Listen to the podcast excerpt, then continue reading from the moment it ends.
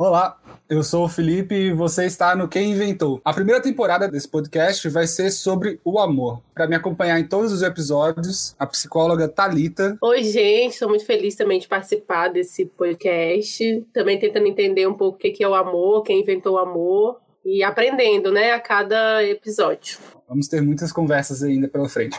E para fazer esse primeiro episódio, convidamos uma psicóloga que fala muito bem, mas tem que falar para fora, porque senão você não vai escutar ela, porque ela fala muito baixinho. Denise, oi Denise. Olá, muito obrigada pelo convite. Estou muito feliz, muito empolgada também. Pensei bastante sobre quem inventou o amor e vou tentar falar alto.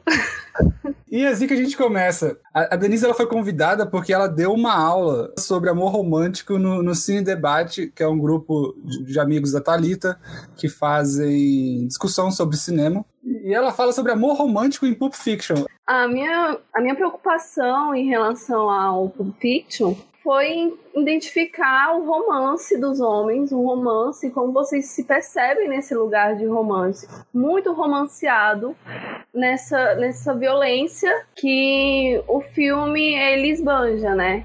Então, uma das questões que fica para esse filme é uma discussão se ele é muito violento, se ele não é muito violento, ou, ou, o próprio papel do feminino que é frágil ou idiotizado.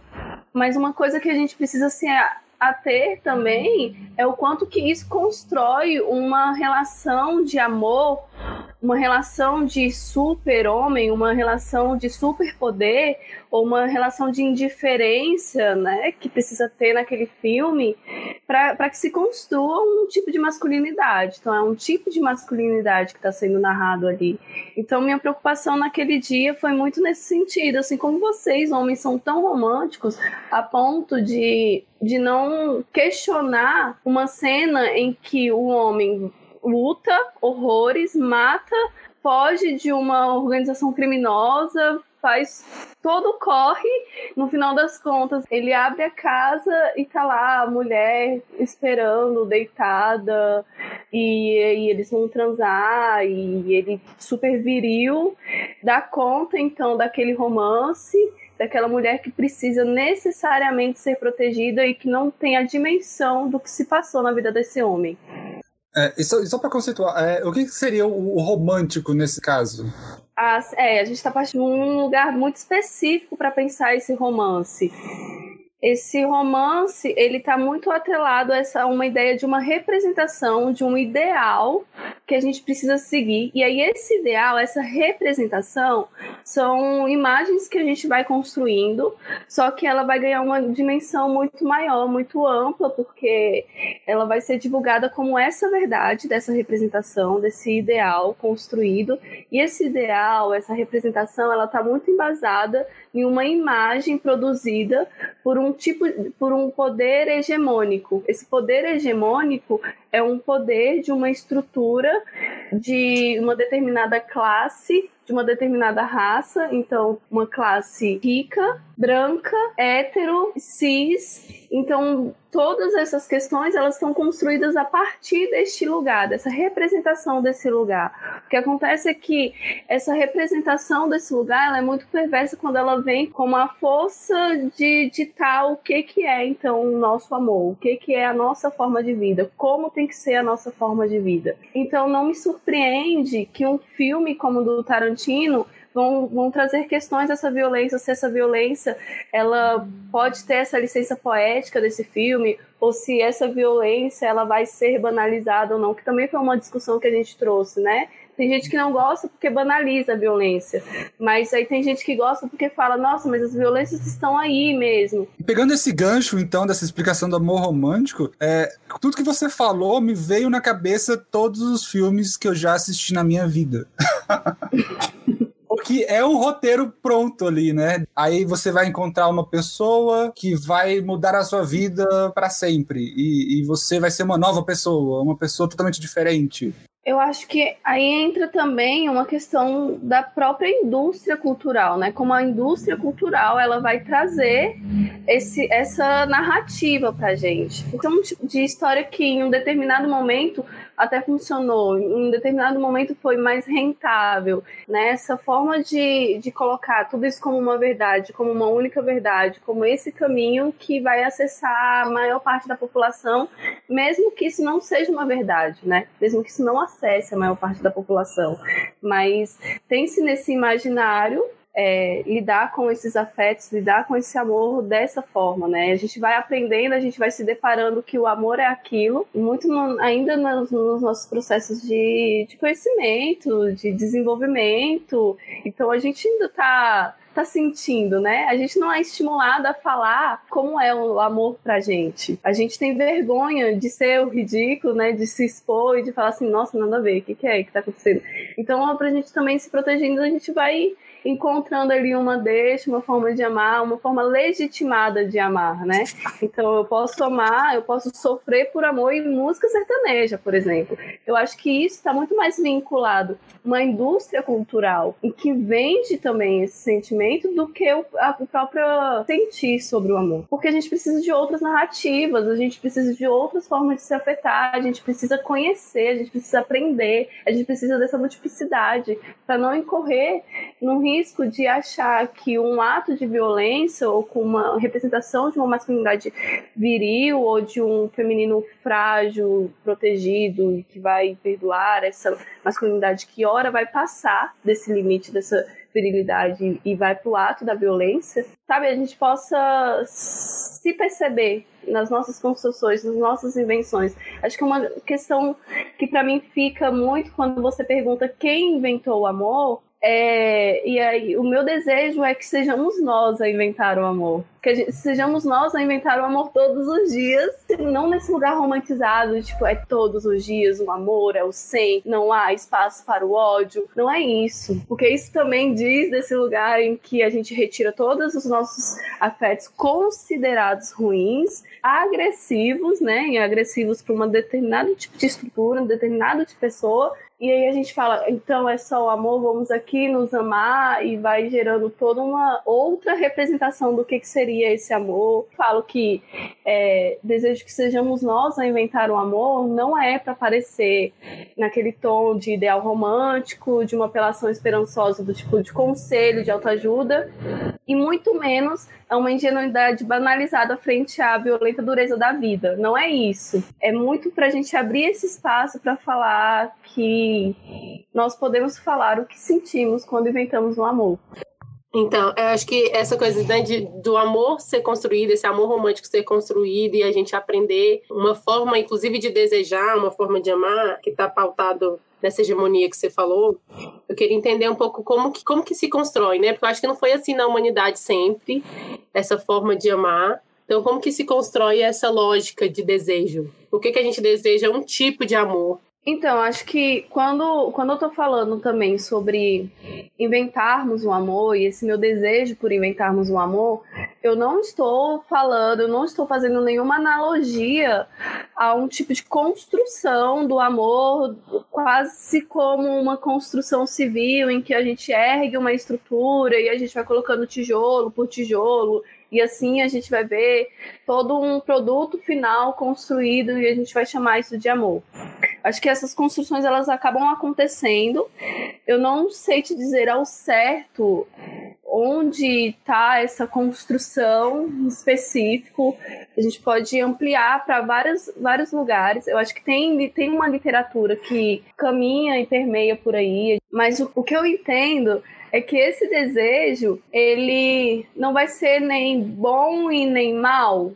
Ele, a gente vai se deparar com os nossos desejos. A gente está falando aqui de representações, né, e de essa sutileza que você está falando de outros filmes, é, e aí nessa sutileza dos outros filmes a gente vai identificando, por exemplo, a nossa necessidade de ser protegida, ou nessa necessidade de, de afirmar os nossos lugares, né, nossas necessidades também de proteger, e a gente vai acaba se identificando com algum tipo de narrativa, e a gente vai atualizando essas narrativas, esses desejos nas nossas vidas. Uma questão que fica na minha cabeça o tempo todo, que me angustia bastante, como que a gente muda essa lógica da violência mesmo e essa lógica de amor pautado nessa, nessa violência, pensando que a gente nasce, né, o Brasil nasce pela violência, né, a gente foi construído a partir da violência que foi é, a escravidão, a colonização, a gente mata também outras formas de amar e aprendizados que a gente poderia ter tido com os nativos, né, de quem morava aqui na época, quem vivia vivia aqui nessas terras, as pessoas que vêm de outros países raptadas, né?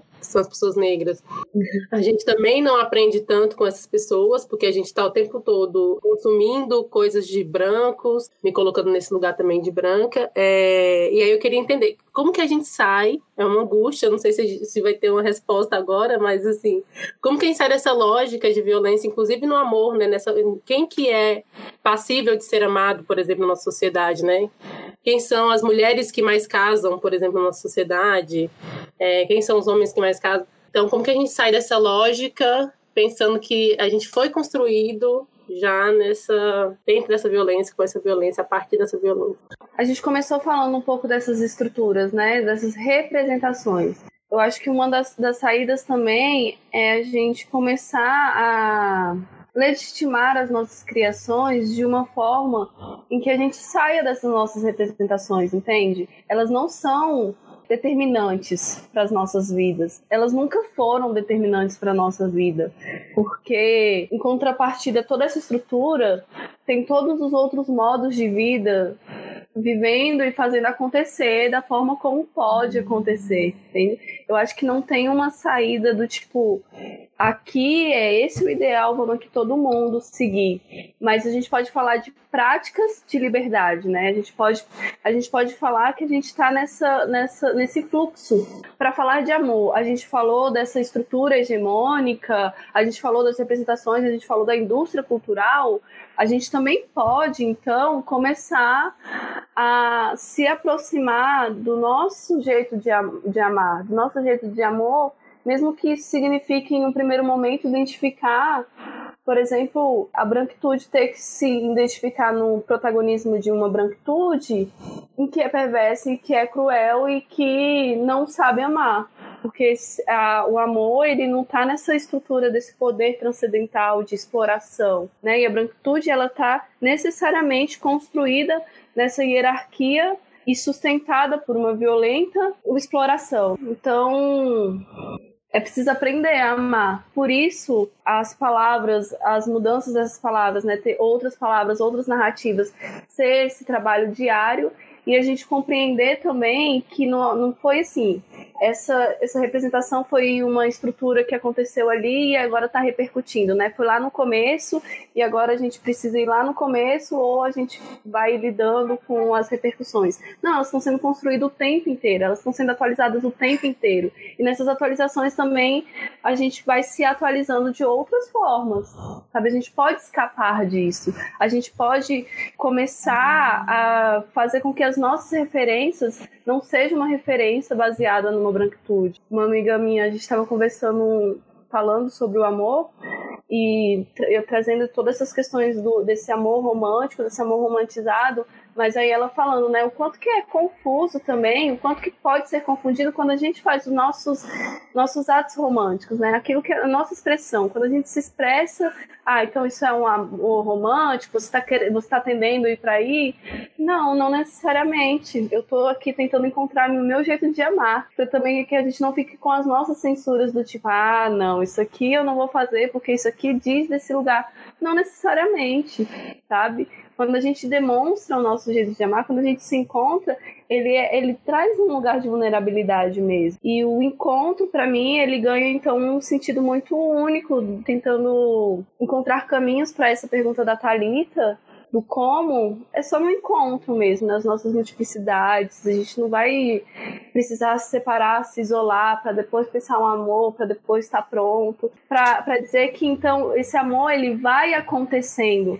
Ele deixa de ser essa representação rígida e congelante para ir acontecendo assim como a gente vai acontecendo, como a gente é acontecimento. E aí a gente vai se deparando com as questões mais inusitadas possíveis entre se identificar identificar não sabendo amar, ou se identificar sabendo amar de um jeito pra, muito esquisito até para si, ou se, se sentir vulnerável quando, por exemplo, um eu te amo fica num lugar de é uma questão que uma amiga minha colocou, né? E quando esse eu te amo não é correspondido, ou é correspondido de uma outra forma, ou é correspondido de uma forma que a gente nem esperava. Como é que a gente fica? Se a gente está falando que o amor não é essa representação, a gente está falando então que o amor não é essa colonização do outro. Então, como é que a gente vai trabalhar os nossos afetos sem com que os nossos afetos virem uma justificativa, uma banalização, uma mercadologia para a colonização do outro? Acho que é, a questão é como? Como? A gente precisa responder a gente mesmo, assim, falando, não uma pessoa destacada que foi lá buscar esse conhecimento, mas a gente precisa que tá no acontecimento respondendo esse como. O amor não é esse jogo de poder, então, né? Não é esse jogo de poder, ele é mais um jogo de empatia, é isso? Porque eu preciso entender o outro como é que funciona? Eu acho que na empatia tem necessariamente que ter um jogo de poder. Hum. Porque na empatia você tá tentando fazer assim, ah, eu tô nesse, nesse lugar e esse lugar me, me dá algum poder, algum privilégio, alguma outra perspectiva, e eu preciso me retirar deste lugar para ir lá. E, então tem ainda assim uma estrutura de poder. Eu, Denise, considero que o amor é poder, mas a questão é que esse poder não é um poder hierarquizado uhum. dentro desse amor. Eu acho que ele é vendido como hierarquizado. Tá? Esse jogo de poder ele fica muito hierarquizado, então os lugares eles ficam desnivelados. Mas o Ele tem uma frase que ele fala que o tirano ele nunca é amado e nunca poderá amar ninguém, porque ele está exatamente nessa estrutura transcendente, nessa estrutura hierárquica de poder. Então ele tem pessoas próximas dele, ele pode sorrir, ele pode barganhar, ele pode fazer toda uma, toda uma movimentação em relação ali. Mas o amor ele não tem, o tirano não vai ter esse lugar. Olha que forte isso, né, gente? Porque retira todo esse poder do tirano ele não tem, ele está isolado, ele está sozinho, ele tem uma estrutura que é muito frágil, por isso que ele precisa erguer muralhas, por isso que ele precisa se distanciar ao máximo. Olha, olha que mudança de perspectiva quando a gente e aí a gente retira esse amor desse lugar de fragilidade, então, dessa vulnerabilidade. Quando a gente assume essa vulnerabilidade, não é no sentido de nossa, estou frágil aqui e vou ser agredido, né? O que vai, ai de mim, apaixonado, o que, que vai ser de mim? Não é isso o amor aqui então vai significar força, o amor aqui então vai significar poder. Ele vai significar e esse, e esse poder ele vai estar tá necessariamente na, nessa horizontalidade, nessa, nessa troca dessas relações, dessas parcerias, dessas amizades. Isso, a gente acho que a gente só tem. Eu, assim, eu super concordo também e, e acho um caminho muito legal, né? Pensar mesmo no amor como poder, mas no amor que você sente mesmo, que você entrega, muito mais do que pensar o amor, ah, eu preciso ser amado para eu ser forte, que aí coloca de novo no lugar dessa fraqueza, né? Uhum mas também do cuidado da gente não de não banalizar as formas também de como eu entrego esse amor. Porque, assim, às vezes você ama e você pode dizer que você ama e você pode demonstrar o seu amor, e eu acho que tem que demonstrar, pra também a gente não romantizar a rejeição, sabe? Às vezes as pessoas, ah, mas eu amo, mas eu sou romântico, mas. E aí se mantém umas relações que são, que são violentas também, né? Porque, ah, mas eu tô aqui nesse papel de amar. E às vezes você ama, tudo bem, mas não necessariamente você precisa ficar nessa relação. E nem é só uma relação, nessa relação romântica de um, homem e mulher. Em todas as relações, tem relações de amizade que, cara, não, tá fluindo para você, não tá sendo legal para você, você ama a pessoa, mas você não precisa ficar nessa relação, que é isso. Nem sempre a gente vai estar, tá, de fato, com as pessoas que a gente ama, ou, ou, questionar, inclusive, de onde que vem esse amor, por que que se mantém esse amor, será que é amor mesmo e tal, mas uhum. só pra ter esse cuidado também de a gente não, não se colocar sempre, ah, é, amar e demonstrar o amor não quer dizer que eu, que eu sou frágil, na verdade quer dizer que eu sou forte, mas também tem um, é, assim, sei lá, essa. Suas, coisa... suas medidas aí também, né? Não generalizar, é. né? É, assim, pra gente, porque eu fico com esse receio também de a gente colocar muito nesse lugar, nossa, que lindo, e, e sabe? Eu acho que, que amar é importante, a gente, as nossas relações têm que ser baseadas no amor e, e que é coletivo, não é individual, como o capitalismo prega sempre, e a gente acaba comprando isso, né? De que, ah, eu amo uma pessoa e eu tenho que viver com essa pessoa, e a gente acaba se colocando naquele mundinho ali daquele casal e, e pronto, nós somos nós, e, é isso. Acho que não existe isso também, isso não é amor para mim. Uhum. Mas desse cuidado mesmo, né? Que eu acho que tem muita gente que vai pro extremo. Alguns não demonstram nada por medo dessa, dessa fragilidade, e outros já demonstram demais nessa lógica do romantismo. Eu sou romântico e eu amo mesmo, mas acabam também se mantendo numas relações que não estão fazendo bem mesmo. É, eu concordo que para a gente chegar nisso, de que o amor é poder, ou associando esse amor à vida, a gente está vindo de um caminho para dizer, olha, a gente não está romantizando quando a gente está falando isso, mas a gente está mas a gente está fazendo um outro caminho de identificar a gente dos nossos afetos, né? Uhum. Identificar a gente nesses, nesses acontecimentos, identificar a gente nesses encontros. E nos encontros muitas coisas acontecem. Muitas uhum. coisas acontecem, inclusive, da gente pensar, nossa, naquele momento eu até, até pensei que era, né? Meu ato de amar, mas meu ato de amar estava muito mais vinculado a essas representações ou, ou algum tipo de de demanda de proteção que eu fui criando para mim, que eu tava falando que era força e como assim as pessoas não olham para mim que é força. Uhum. É, então a gente está vindo de um caminho para falar e construir isso, e eu acho que é essa atenção, Thalita, que você também está dando, esse cuidado que você também está dando, a gente pode muito associar também ao cuidado que a gente faz com os nossos próprios processos de vida, morte e vida. Eu acho que pensar numa relação que a gente está construindo desses modelos, dessa, desse amor à venda, desses produtos, dominações do corpo, acaba que a gente perpassa por esses tipos de idealizações do amor. Assim como a gente também perpassa por os tipos de idealizações da vida e os tipos de idealizações da morte. Ou esvaziamento da morte em detrimento da vida, ou esvaziamento da vida em detrimento da morte. Então, quando a gente coloca nessa atenção e nesse cuidado, a gente sabe que muitas coisas precisam acontecer. Uhum. É, eu acho que tem, tem uma frase da Nina Simone que eu gosto muito, né? Que ela fala que é preciso levantar da mesa quando o amor não estiver sendo servido, né? Que é isso, porque também senão a gente fica nessa lógica da gente servindo sempre. E quem é que serve, né? Quem é que sempre está nesse lugar de, de servir e de servir, inclusive, o amor, de amar, enfim, nessas relações todas. É, eu, eu, consigo, só para emendar um pouquinho nessa sua fala, e, e, a, gente, a, a gente define muitas coisas, a gente tem essa tendência de querer definir tudo, tudo tem que ser definido. Se eu fico com a guria por mais de 30 dias, a gente está namorando, uma coisa assim. Essas coisas, elas são realmente necessárias? Ou eu posso viver o meu amor e dar meu amor? Consigo viver nesse mundo ou é muito utópico? Uhum. Eu acho que para além de, de, questionar se as nomenclaturas é, ou se as classificações elas vão dizer das nossas demandas, as, no, as nossas demonstrações, dos nossos atos, porque também não é uma coisa do tipo, ah, então vou, vou desconsiderar essas, essas relações e vou aqui está sempre na negativa dessas relações, chamando isso de exploração, né? Então, co como que eu vou criar ou inventar o amor que não seja um amor da, da exploração? Como que eu vou sair desse discurso, dessa venda desse amor nos trabalhos, por exemplo? E aí tem uma coisa também que eu acho que é para mim é o ápice, é, dessas vendas de trabalho, de, de relacionamento, da, de como que a gente vê nessa estrutura, que é coaches de relacionamento.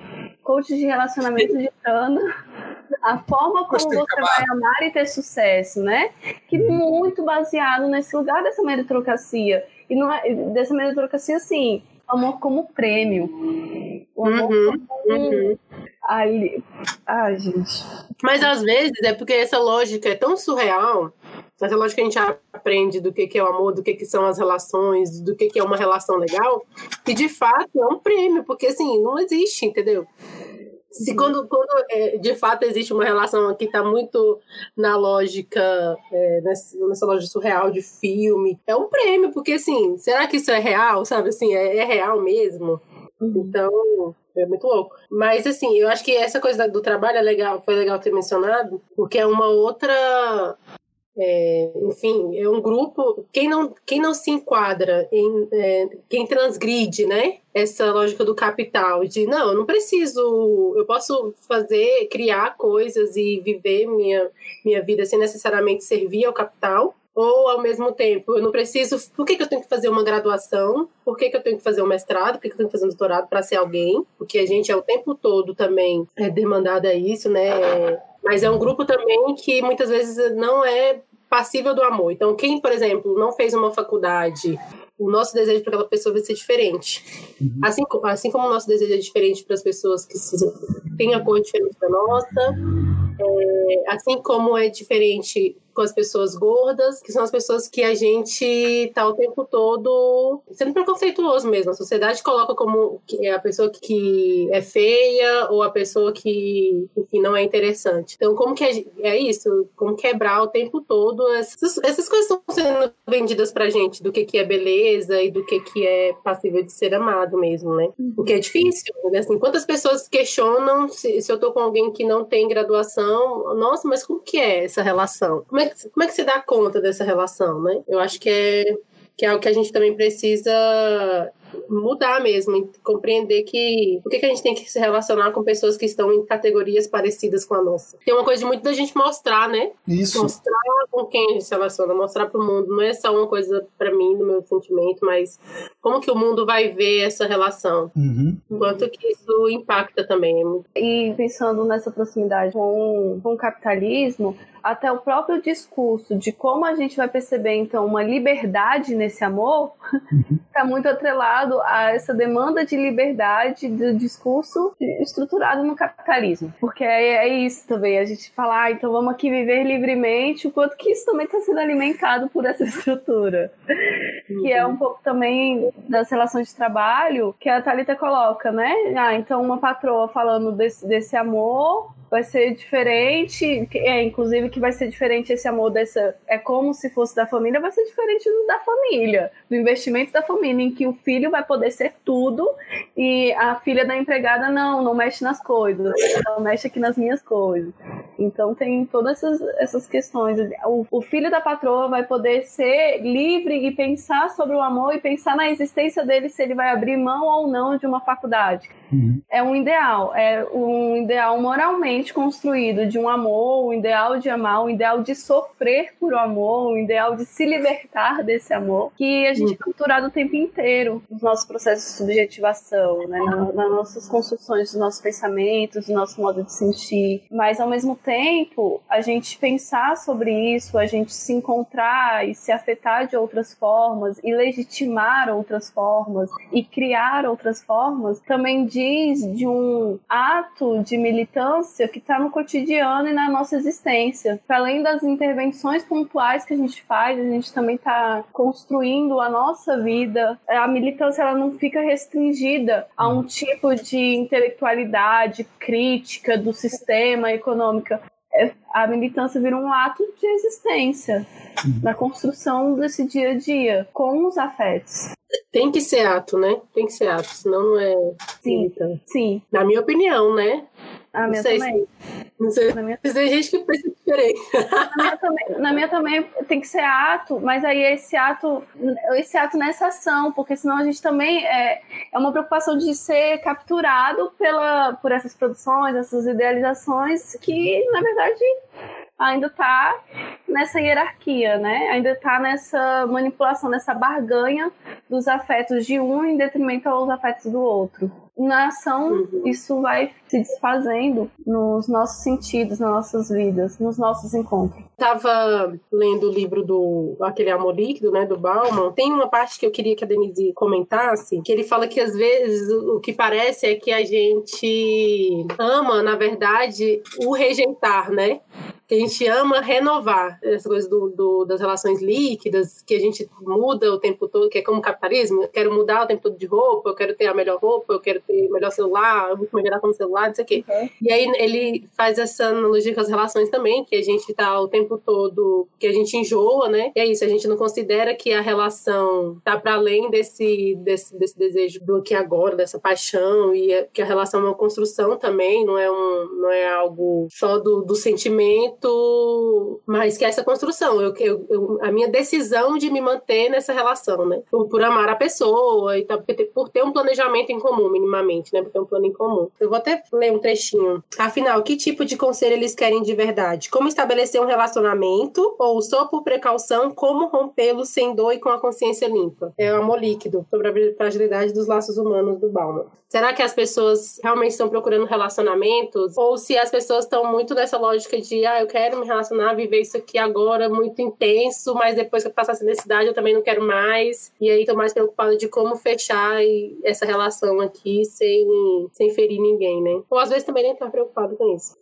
Então, quando eu falei que eu desejo que inventemos um amor todos os dias e que isso não é uma analogia a uma construção civil, no tipo a gente vai construindo tijolo por tijolo, é muito uma preocupação de não do meu discurso não cair nessa ideia parecida com o Bauman, porque a impressão que eu tenho nessa citação que você falou é que ele faz um contraponto, né, em algo que é quase que um lugar de uma memória de um passado em que antigamente que era bom quase isso, não é que ele tá falando isso, mas isso me soa, repercute para mim dessa forma, e eu já vi muitas pessoas colocando dessa forma, né? Porque antigamente que era que durava, antigamente que era bom. Uhum. Agora que tudo com acesso à internet, com acesso a não sei o quê, com acesso aos aplicativos, que as relações estão dessa forma. Será? Eu não curto esses contrapontos porque primeiro que a nossa memória ela pode ser muito reacionária, né? A gente tem um saudosismo de algo que era bom quando na verdade quando a gente viveu nem era tão bom assim. Tem isso. A gente querer cristalizar ou congelar o nosso sentimento, a nossa forma de amar. E segundo também não dá muito espaço para essa reinvenção. Traz um desejo de como a gente estabelece, como a gente não não sofre, como que a gente vai lidar com as rejeições, com rejeitar ser rejeitado. Acho que tem essas inquietações, mas não são inquietações em que um outro pode se destacar e resolver. São inquietações que a gente vai precisar resolver com um trabalho muito desse trabalho de encontros, de internos, de acesso, de comunidade, de representatividades, de outros caminhos, mas muito nesse lugar desse conjunto e não de uma, um conhecimento sobre um amor que vai fazer com que a gente tenha essa verdade desse amor e vai levar para uma sociedade. Não, a gente está aí na vida e no acontecimento. Acho que isso é muito pautado nessa lógica de viver felizes para sempre, né? Como se as relações mais duradouras ou como essas fossem um amor de verdade, quando na verdade você pode ter um amor que é real, uma relação que é real, mas que ela não foi necessariamente duradoura, né? Isso. Ou então essa ideia de que a eternidade ela é esse tempo infinito, né? Trazer essa essa eternidade para esse tempo que vai durar até que a morte os separe e aí uma amiga minha também estava tava ela falou assim, até que a morte separe ou até que um mate um outro? Porque assim, as mortes, elas acontecem, né, nos relacionamentos. É, é uma morte simbólica, uma morte física, uma morte corporal, ela começa a questionar tudo isso, porque assim, é realmente, né, porque aí mais uma vez a gente retirar a morte, ou retirar esse respeito desse ciclo de vida, morte e vida, também para as nossas formas de se relacionar. Então a eternidade ela vai ganhando outros significados. A gente, nas nossas formas de ser filhos, pais, de ser mãe, de ser amigos, a gente também apresenta as nossas eternidades de uma outra forma. A gente está sempre nesse risco, a gente já está nesse risco. O nosso como não é assim, ah, então eu vou entrar nisso. A gente já está fazendo isso, né? A questão é, a gente está fazendo isso de uma forma que nos favorece? É que nem eu acho muito louco quando a galera né, fica muito chateada, triste, quando um casal é um casal famoso, né? Uhum. Separa, principalmente quando é um casal que tá muito tempo juntos, a galera fica, ai meu Deus, eu não acredito no amor, mesmo que brincando, mas. Eu não acredito no amor, olha que forte isso, Exatamente. né? Você não tá nem vivendo aquele amor. Eles se separaram, eu não acredito mais no amor. E na verdade, às vezes, a separação, o decidir sair da relação é um ato de amor também, né? É um ato de amor consigo, é um ato de amor com a sociedade, é um ato de amor com a, com a relação com essa pessoa. Caminhos que a gente precisa pensar mesmo, pensar da onde que veio essas construções de amor. Inclusive, é uma, pode ser até uma forma de deixar duradouro, né? Pensando Que o duradouro é. não é essa, isso do que acaba fisicamente. E aí tem um só esse trecho, né? Belchior, alucinação, amar e mudar as coisas me interessam mais, que é esse lugar desse acontecimento, desse processo, que me chega quando a gente se questiona quem inventou o amor.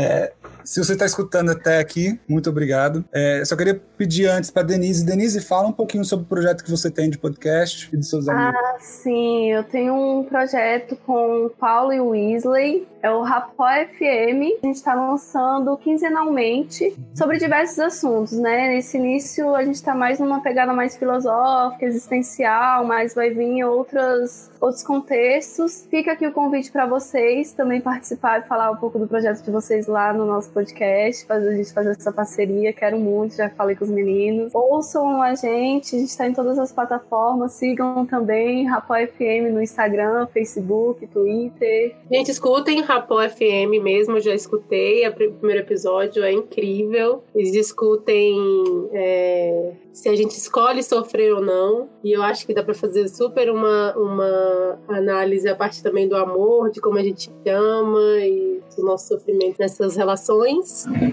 E obrigada, muito obrigada, Denise, por ter topado participar com a gente hoje. Foi muito legal, a gente aprendeu muito, Rio. E, e assim encerramos nosso primeiro episódio. E não poderia deixar de, de agradecer a todos que fizeram isso acontecer. A Denise por aceitar esse convite, a Talita por embarcar nesse projeto maluco, ao Léo, Léo Brito, que fez a trilha sonora e a abertura desse episódio. Tchau! Tchau!